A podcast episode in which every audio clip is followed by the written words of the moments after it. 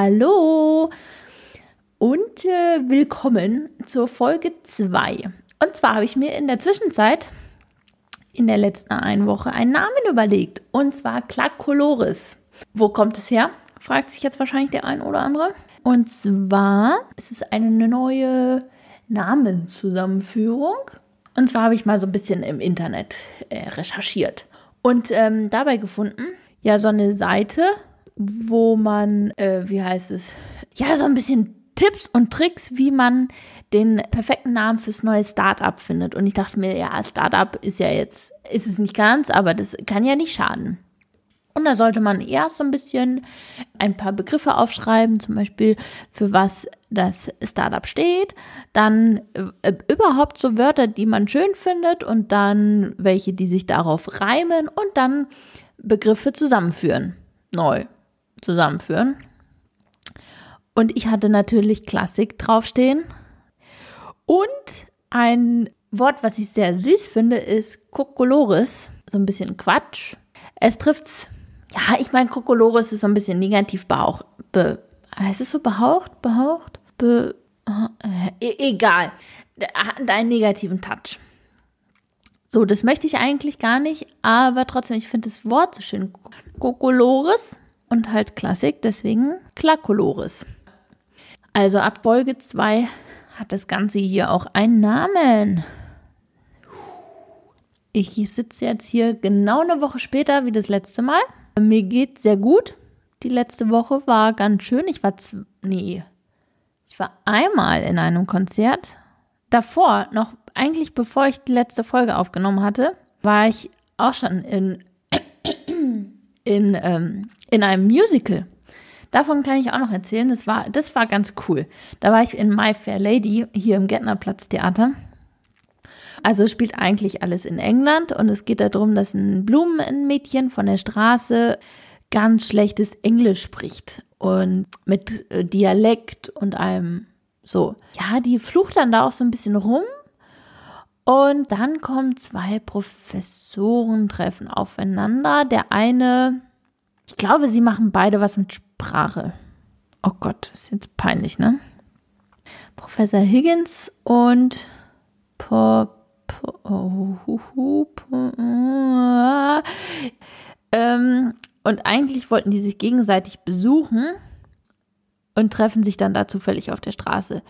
Naja, und die schließen so ein bisschen die Wette ab, dass der eine aus diesem Blumenmädchen, also sie heißt Eliza, aus Eliza eine ähm, Lady machen kann. Also ihr korrekt, weil er sagt auch, dass eigentlich ähm, ein Mann oder ein Mensch mit der Sprache geformt wird. Denkt deswegen, dass er, wenn er mit ihr sprechen lernt, dass er daraus, also aus ihr eine Lady machen kann. Und das darüber, darum wetten sie. Ähm, und dann sagt der andere Professor nämlich, wenn du es schaffst, zahle ich dir alles, also die ganze Ausbildung von Eliza und die Unterkunft, also und die das Essen und sowas ähm, zahle ich dir dann, wenn du schaffst. So, und dann trainieren sie halt mit ihr und sie kommt dahin und ähm, am Ende ist dann der Ball und dann gewinnt sie auch, also sie schafft es auch, also sie gewinnt für ihn die Wette, für den einen Professor und ist dann enttäuscht von ihm.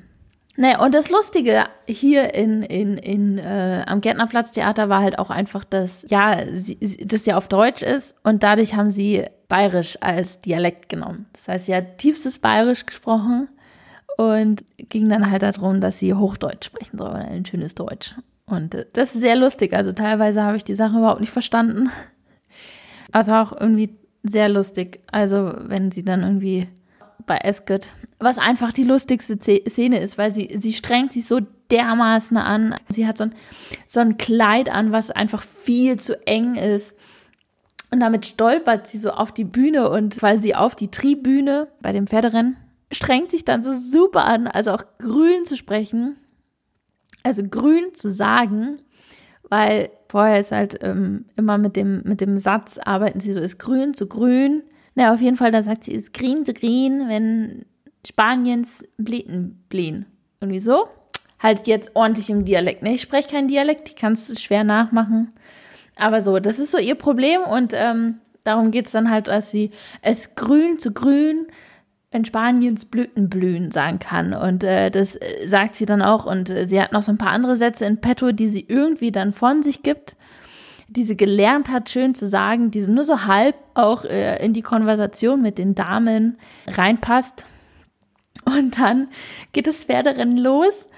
Und da ist noch ein junger Mann, der findet sie sehr sympathisch und gibt ihr seinen Wettschein. Und sagt sie, hier, ich habe auf den gesetzt kannst ihn haben, viel Glück. So. Und dann gucken, gucken die Pferde an.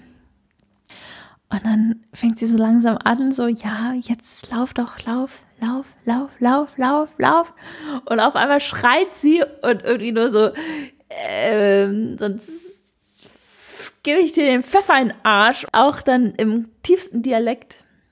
Und äh, da werden alle irgendwie ohnmächtig und ähm, kriegen den Schock ihres Lebens, wie eine Dame bei Eske zwar schreien kann. Ähm, danach ist dann auch, glaube ich, Pause. Das Highlight vor der Pause ist auch, glaube ich, finde ich, das Highlight des ganzen Musicals. Finde ich sehr nett gemacht. Und obwohl die Mutter von Higgins, also von dem Professor, der Eliza zu einer Lady macht, nicht begeistert ist von ihrem Sohn und erstmal auch nicht von Eliza, findet sie die dann doch am Ende ganz, ganz nett und ähm, ja, versucht ihr gut zuzureden mit ihrem Sohn. Also am Anfang fand ich, hat es ein bisschen Längen gehabt. Da ist noch ganz viel mit dem Vater von Eliza, der dann betrunken irgendwie in so, einem, in so einen Pub rein möchte und irgendwie nicht reinkommt. Und dann am Ende kommt er irgendwie doch rein und dann feiert er irgendwas und dann ähm, besäuft er sich und dann heiratet der irgendwie noch und dann, ja, dann heiratet er irgendwie doch nicht und dann muss er sich irgendwie noch Mut ansaufen gehen, bevor er dann irgendwie nach Hause kann und das check ich irgendwie alles nicht so ganz. Das hat sich sehr in die Länge gezogen, das hätte man kürzen können. Es war zwar auch schon lustig, irgendwie aber auch irgendwie ein bisschen lang. Genau, aber bis auf das war es eigentlich recht kurzweilig. Zweite Hälfte war irgendwie dann viel, viel, viel entspannter und viel, einfach viel flotter irgendwie so. Insgesamt waren es drei Stunden, 20 Minuten Pause, also es war wirklich auch ein langes Stück. Und ich dachte mir schon erst so, oh, vielleicht gehe ich in der Hälfte in der Pause, weil ich so müde war davor und ich hatte so Hunger. Ich konnte davor irgendwie nichts essen und ich hatte so Hunger. Und dann dachte ich mir, oh Gott, so lang. Ich gehe in der Pause. Und dann hat sich halt auch der Anfang noch so gezogen, dass ich mir echt dachte, ich gehe einfach. Und am Ende war ich recht froh, dass ich auch die zweite Hälfte drin war ähm, und mir angeschaut hat, weil die wirklich viel entspannter war. Und ich habe irgendwas im Hals. ah ja, und was auch noch war, die, apropos krank und Husten und, äh, also ganz am Anfang, bevor es losging, kam eine Dame vom Gärtnerplatztheater, eine Mitarbeiterin auf die Bühne und hat eine Ansage gemacht, dass die Darstellerin, die Eliza die, die Eliza spielt und singt, etwas krank ist. Sie aber trotzdem heute auf der Bühne ist und sie sehr dankbar sind, dass sie auch da ist, aber dass sie dementsprechend nicht so kraftvoll singen wird, wie man das vielleicht von ihr gewohnt ist. Und ich hätte es persönlich absolut nicht gesagt, weil zum einen, wenn, wenn man das nicht gewusst hätte, man hätte es absolut nicht gemerkt, dass sie irgendwas gehabt hätte. Vielleicht hat sie mal ist sie mal nicht ganz so kraftvoll in die Höhen gegangen. Das stimmt schon. Aber so, dadurch, dass man das wusste, hat man eigentlich fast jedes Mal, wenn sie gesungen hat, darauf geachtet, ob sie jetzt falsch singt, ob sie die Töne nicht trifft, ob die Stimme ähm, ihr abhanden kommt oder so. Also hätte ich, hätte ich persönlich nicht, nicht gemacht, aber gut, ich, ich weiß auch nicht. Vielleicht gibt es auch genug Leute, die dann einfach genau wissen, wie sie eigentlich singt und ähm, sich das dann anhören und dann, ähm, ja, enttäuscht sind. Kann ich mir schon sehr gut vorstellen, dass es irgendwie so ist. Ich kann mit so Kritiken eigentlich gar nicht viel anfangen. Also wenn ich so eine Kritik lese und ich habe mal jetzt ähm, bei einer Seite im Internet trotzdem mir jetzt mal eine Kritik dazu durchgelesen.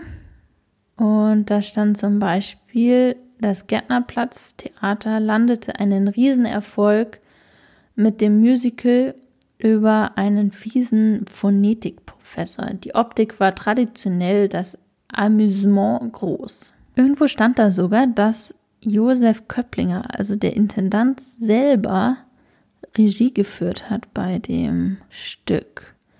Genau, hier schreibt nämlich der Verfasser dieser Kritik auch, dass der Josef Köpplinger einmal mehr zeigt, dass er sein Handwerk versteht. Ja, so zugkräftig inszeniert hätte My Fair Lady auch in London Erfolg und das ist ein Lob, das das gesamte Gärtnerplatztheater hart verdient hat. Das Orchester, Chor und Ballett, die Solisten, nicht zuletzt die Bühnentechniker, die dafür sorgten, dass alle Umbauten schnell und geräuschlos abliefen. Wobei man dazu sagen muss, eigentlich war das eine Drehbühne, ähm, auf der nur eine Wand war. Die war allerdings wie ein Trapez, wo die lange Seite weg ist und das aufgestellt. Also man hatte das quasi das Wohnen, den Wohnraum von Professor Higgins hatte man und die beiden, also die Hinterwand war quasi parallel zum Publikum und die äh, Seiten rechts und links ging so ein bisschen weiter auf, die waren nicht im 90 Grad Winkel. Und dann war, je nachdem, wie man die Bühne gedreht hat, hatte man hinten noch drei verschiedene Sets, so ein bisschen. Das waren alles Straßensets dann, also es war dann alles immer Fassade. Einmal hatte man quasi die Tür und eine Lampe. Dann konnte man es nochmal ein bisschen drehen. Also man hat es dann auch immer nur so weit gedreht, dass man gerade die Sachen verdeckt hat. Ich meine, ich saß auch recht mittig, also wirklich Mitte, Mitte. Vielleicht hat man von der Seite schon auch dann noch jeweils anderes Bühnenset oder Bühnenbild gesehen, aber ich habe dann wirklich dann einmal die Tür, die Eingangstür gesehen mit einer, einer Lampe davor. Dann war der Pub drauf gemalt, wo der Vater von Eliza manchmal sich besoffen hat. Und dann war noch mal irgendwie eine Hausfassade. Ab und an wurde davor so ein Vorhang runtergelassen. Also zum Beispiel, als Eliza die Mutter von Professor Higgins besucht hat, wurde nur so ein Stoff runtergelassen, so ein Vorhang. Und davor wurden Sofa und Stühle gestellt und ähm, ein paar Blümchen. Also ich fand sie sehr schön gemacht. Dann noch, was schreibt er in der Kritik weiter? Die Kostüme wirken traditionell. Ja. Ach, das läuft auch schon richtig lang. Läuft es schon ein Jahr. Weil die Kritik ist vom 14. Februar 2018. Gut, ich muss mal kurz einen Schluck. Ich habe mir extra ein Teechen gemacht. Sehr gut. Ja, das war mein eines Konzert. Und gestern habe ich zwei Stunden Verdi gesehen. Ich dachte mir, so anstrengend bestimmt, aber es war tatsächlich nicht so schlimm wie gedacht. Es war nicht so, oh Gott, zwei Stunden Verdi. Also das war in der, in der Philharmonie hier in München.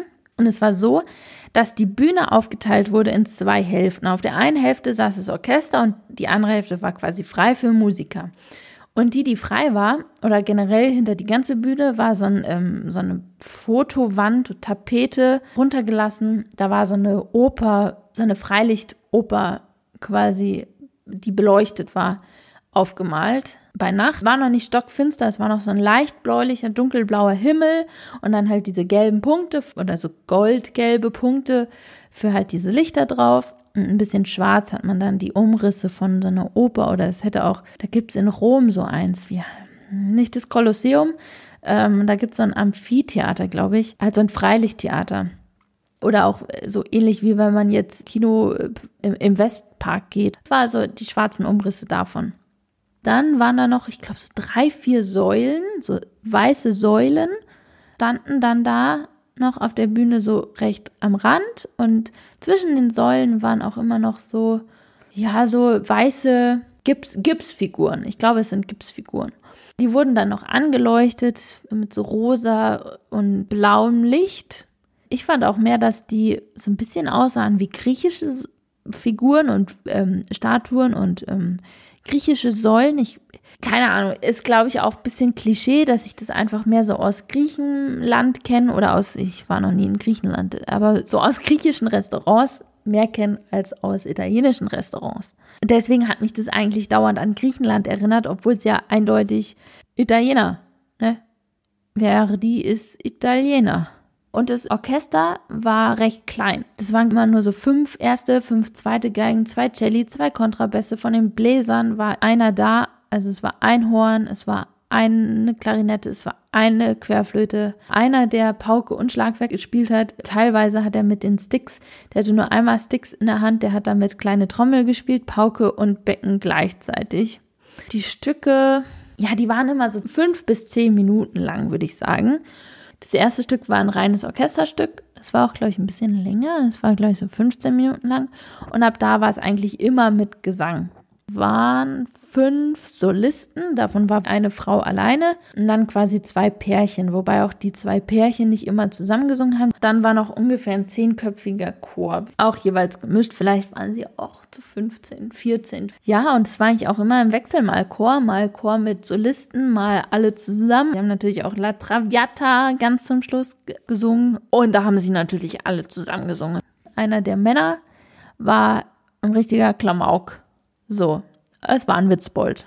Der hat so viel Witze gemacht.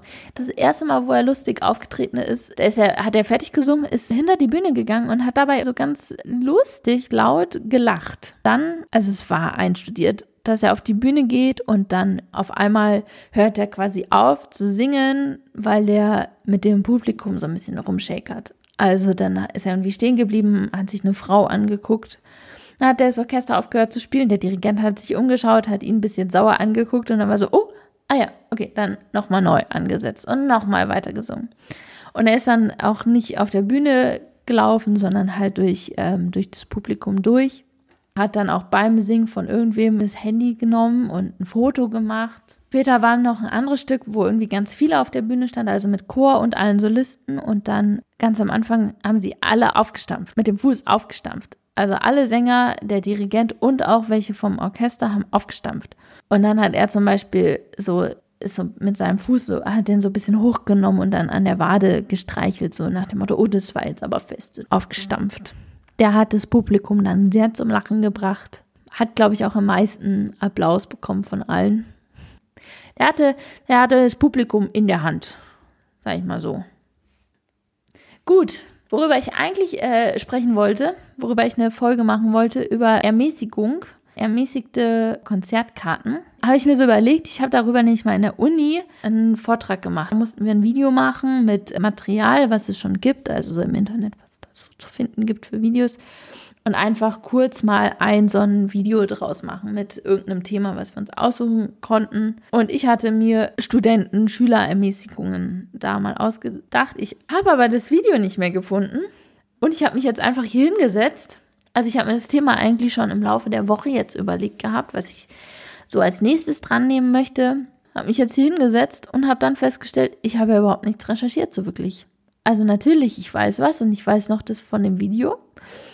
Ich habe jetzt gerade auf die Schnelle noch so ein paar Sachen äh, rausgesucht, damit ich hier keinen Quatsch erzähle.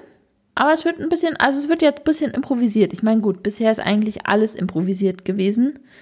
Ähm, und dann auf die Schnelle nochmal rausgeschaut, rausgesucht. Aber ich habe mir überlegt, dass ich auch so ein bisschen was immer am Anfang von der Woche erzähle. Also gut, jetzt hatte ich, habe ich ein bisschen lang, glaube ich, erzählt von den beiden Konzertbesuchen. Aber so, wenn ich jetzt dann die nächsten Male noch zwischen den beiden Aufnahmen ein cooles Konzert angehört habe oder irgendwie was, was ich mir denke, was ich irgendwie gerne erzählen würde, dann mache ich das so am Anfang als kleinen Einstieg. Also, was habe ich gefunden? Also, ich glaube schon mal sowieso, dass man als Student oder als Schüler bis man 28 oder 30 ist, das habe ich so jetzt äh, fast überall schon gesehen als Grenze. Also auch wenn man Student ist und man ist jetzt irgendwie 32 ist der Zug leider abgefahren.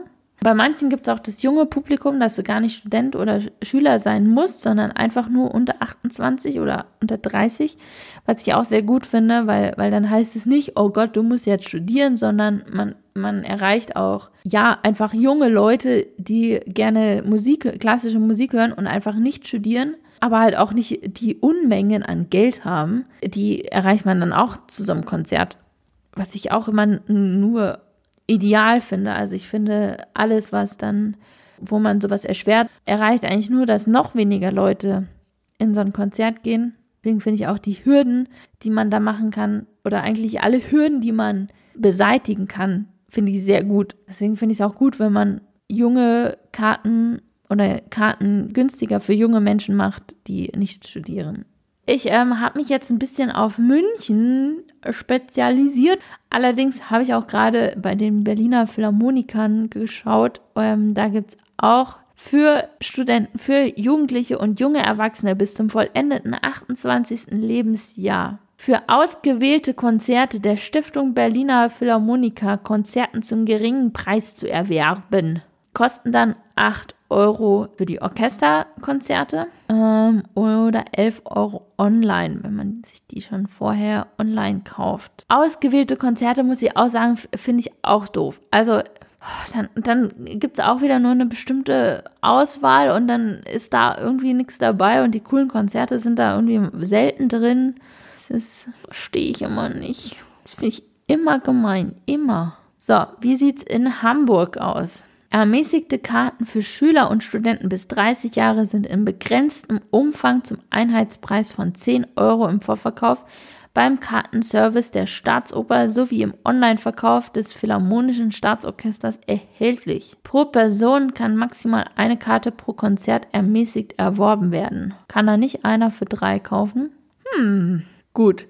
Ja, mit dem, mit dem Kontingent ist auch so eine Sache. Ich, ich habe es noch nie erlebt, dass das Kontingent nicht gereicht hat. Also ich habe es habe quasi noch nie gehört, nee, haben wir keine junge, jungen, junge Karten, also Karten für junge Leute mehr. Allerdings, wenn der Moment kommen sollte, finde ich es auch doof, weil die meisten äh, Orchester beschweren sich immer, dass sie keine jung, kein junges Publikum haben und wenn, wenn die dann Leute nach Hause schicken, weil sie nur eine begrenzte Anzahl an, an Karten für, für, für junge Leute haben und die alle weg sind, äh, braucht sich da irgendwie auch keiner zu beschweren. Also, ja, ne? Also vom BR. Ähm, hier in München gibt es das Symphonieorchester des Bayerischen Rundfunks und das Münchner Rundfunkorchester. Und da ist es einheitlich quasi vom BR geregelt. Da kosten die Karten 8 Euro. Im Vorverkauf können die erworben werden. Und da gilt auch 28 Jahre. Begrenztes Kontingent. Leute, Warum? Naja, und das ist ausgenommen die Veranstaltung des Kammerorchesters und Konzerten mit Fremdveranstaltern. Ja, das ist halt die Sache, da können die dann nichts machen. Das stimmt schon, wenn halt das Symphonieorchester spielt, aber diese nicht der Veranstalter. Dann können, haben die ja absolut keinen Einfluss darauf. Dann hier die Münchner Philharmoniker, die haben auch sowas. Da steht zwar hier, dass die Schüler-Studierendenkarten zum Preis von 8,40 Euro bzw. 10,90 Euro erhältlich sind.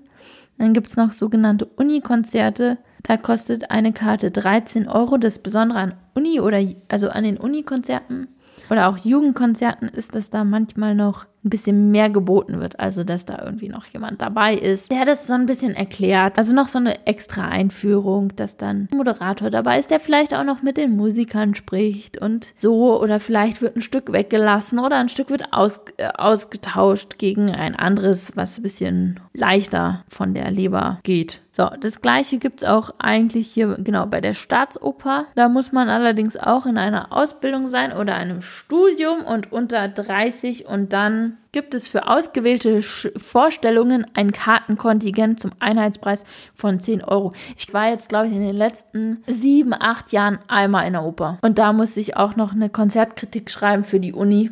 Gärtnerplatztheater. Kosten die Karten 8 Euro. Naja, aber, aber das ist ja, macht jetzt auch eigentlich keinen Spaß, wenn ich hier überall die Preise vorlese, wie viel das wo kostet und ob das begrenzt ist oder nicht. Ich kann nur da als Tipp sagen, einfach mal nachschauen, einfach mal auch ruhig kaufen und einfach mal auf gut Glück hingehen, auch wenn man keinen Studentenausweis hat. Also ich, hab, ich wurde noch nie kontrolliert. Ähm, ich ich kenne das, ich, äh, ja, zumindest in München.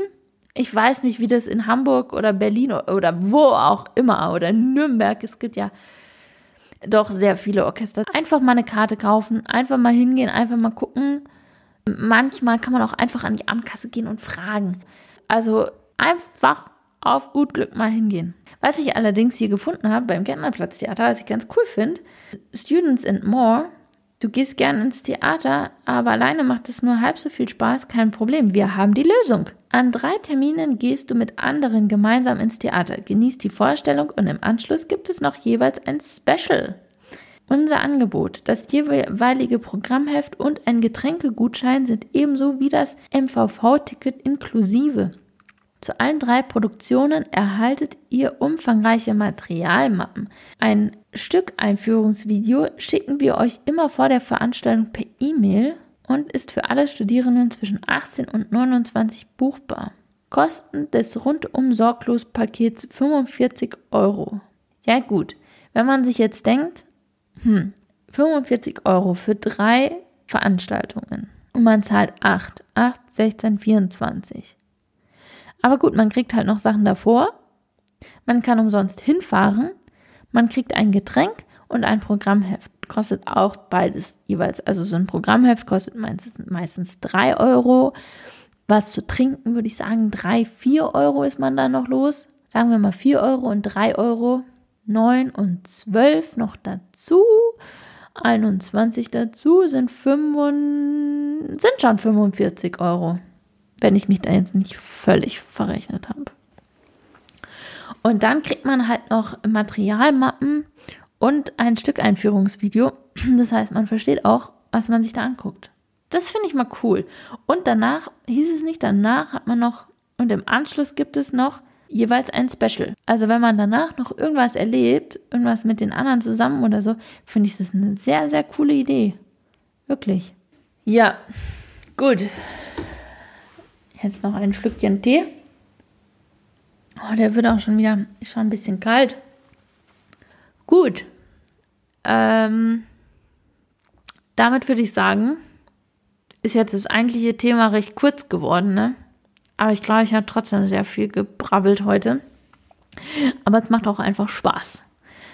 Einfach hier sitzen und ein bisschen erzählen. Macht sehr viel Spaß. Gut, ich wünsche euch was. Und wir hören uns nächste Folge wieder, wenn ihr wollt. Bis dann. Macht's gut. Tschüss.